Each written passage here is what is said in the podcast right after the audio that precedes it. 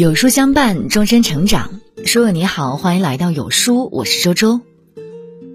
今天我们要分享到的文章是：朋友圈这几种人，越早删除，说明你越自律。那我们一起来听。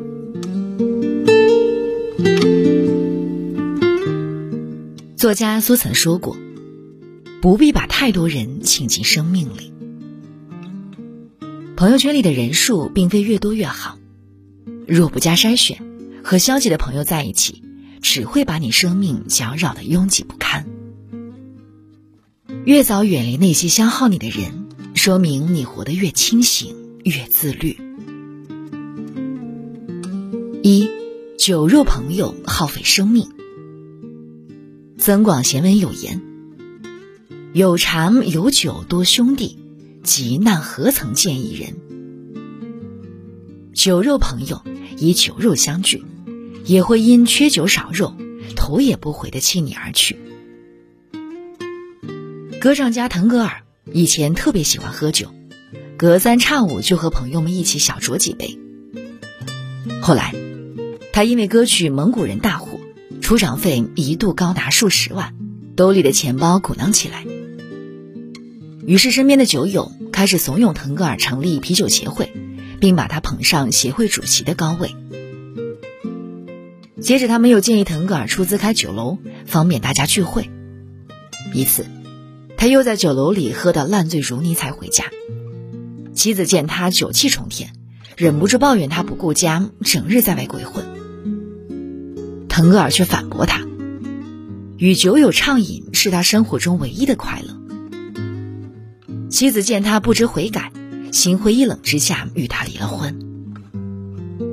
就在他觉得肆意快活、通宵喝酒也不怕挨骂的时候，一场危机也悄悄在酝酿之中。没过多久，酒楼就因为那些人常年赖在那里白吃白喝倒闭了。正所谓“声色犬马一时醉，青石案头十年悔”。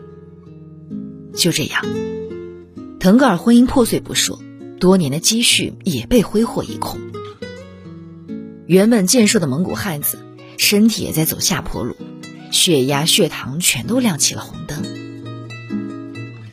跟酒肉朋友混在一起，你们喝下的每一口美酒，都是摧毁人生的毒药，在给你带来快感的同时，也在悄悄麻痹你，甚至会消耗你的健康，摧毁你的家庭。及时把他们请出朋友圈，规律健康生活，你才能去追寻人生真正的快乐。二，势利朋友利尽则断。国学大师南怀瑾一生结识过很多人，有肝胆相照之友，也不乏势利之徒。历经世事，他在文章中感叹道：“人与人交往。”势利实是常态，以势交者，势轻则绝；以利交者，利穷则散。苏东坡传里讲过苏轼的一段经历，令人唏嘘。苏轼在京城风光的时候，有不少人前来巴结他。他每次出入酒楼诗社，都有一大堆人跟着。其中就有一个叫张藻的人，他与苏轼是同年进士。当时苏轼深得欧阳修的赏识和器重，而张藻始终籍籍无名，升官无望，于是他开始刻意结交苏轼。苏轼在凤翔任职的时候，与上司陈希亮不和，局面闹得很僵。张藻得知消息，主动居中帮他化解冲突，苏轼颇为感动。等他返京的时候，还亲自做一篇假书送给他。不料。后来乌台诗案爆发，苏轼锒铛入狱。张藻见状，担心自己受牵连，回家立马烧了假书，第一时间撇清与苏轼的关系。为了保住官位，他还从中挑拨，捏造子虚乌有的罪名诬陷苏轼。当苏轼被关在大牢中，他反而顺利登上了中书侍郎的高位。《菜根谭》中说：“积则富。饱则扬，郁则屈，寒则气，人情通患也。人情反复，人心难测。当你风光时，势力朋友会夸你、赞你、亲近你；当你落魄时，他们暴露本性，非但不抬你一把，还会狠狠踩上你一脚。要明白，逐利而来者，利尽则必断。遇到这样的人，一定要趁早远离，小心他们落井下石。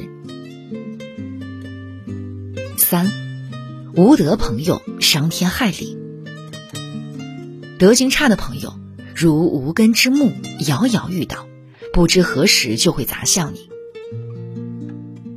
在晚熟的人中有这样一个故事：秋生与诗人金希普是年少的玩伴，更是挚友。有一年春节，北漂多年的金希普来到秋生家，他说自己现在是个大诗人，还结下了不少达官贵人。秋生父亲正愁儿子工作没着落。便委托他在县里帮忙谋份差事。金希普拍着胸脯说：“没问题，只是缺少活动经费。”秋生父亲心一横，把大半辈子辛辛苦苦攒下来的两万块钱全给了他。可大半年过去了，金希普仿佛石沉大海。秋生父亲出去一打听，原来他是个在外招摇撞骗的混子。昨天是诗人。今天是明星，变着身份骗乡下人，干些伤天害理的勾当。两万块钱打了水漂，秋生父亲急火攻心，突发心脏病去世了。看到此处，不禁唏嘘。无德之人，张口就是胡说八道的谎话，出手就是为人不耻的劣行。他们就是一个冒着毒烟的大烟囱。与之相交，我们自然会被呛到，被熏黑。与其等到吃亏之后才醒悟，不如把自己的眼睛擦亮一点，趁早将他们从圈子中筛掉。四，赋能朋友拉你沉沦。著名心理学教授大卫霍金曾做过一个关于能量的实验，他分析了数百万条数据资料后。得出结论：正能量人的磁场能有序运行，会让身边人感到愉悦舒服；而负能量人的磁场则是紊乱无序的，令人烦躁消极。若是长时间与负能朋友待在一起，你也会跟着对生活失去信心。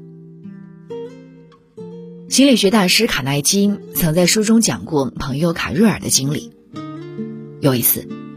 卡瑞尔外出安装公司新研发的机器，不料机器组装好后只能勉强运转，远远达不到预期效果。同行的朋友见状，立马唉声叹气，抱怨新机器技术不成熟。对方回到宾馆，还摔门踢桌子，谩骂领导是故意刁难他们。向来乐观的卡瑞尔也跟着埋怨起来，对工作提不起兴趣，甚至想辞职不干了。那几天，他寝食难安，还犯了肠胃病，住进了医院。可当他到医院后，他一个人躺在病床上，没有朋友在旁边的唠叨，心情居然很快好转起来。卡瑞尔这才发现，是朋友的坏情绪影响了他。后来，他再接外派任务，宁可选择带新人，也不与朋友搭档。有科学研究表明。人是唯一能接受暗示的动物。我们总会在潜移默化中，不断受到周围人情绪的熏陶。和开朗的朋友在一起，积极乐观的情绪也容易被带动起来，凡事也愿意向好的一面看。而那些抱有负面思维的人，看什么都不顺眼，一开口总是抱怨，受他们影响，我们往往也会变得焦虑悲观。躲着那些消耗你的人，多和滋养你的人在一起，将当下的每一天都过得热气腾腾。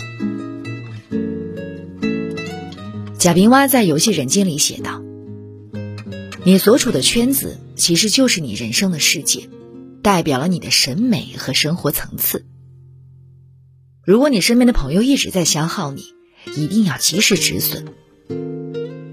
真正舒服的关系，能让你们共同成长、共同升值，而不是让你慢慢长成一张被生活欺负的脸。删掉这几种假朋友，腾出位置，才能收获最真挚的感情。好了，那今天的文章就和大家分享到这里了。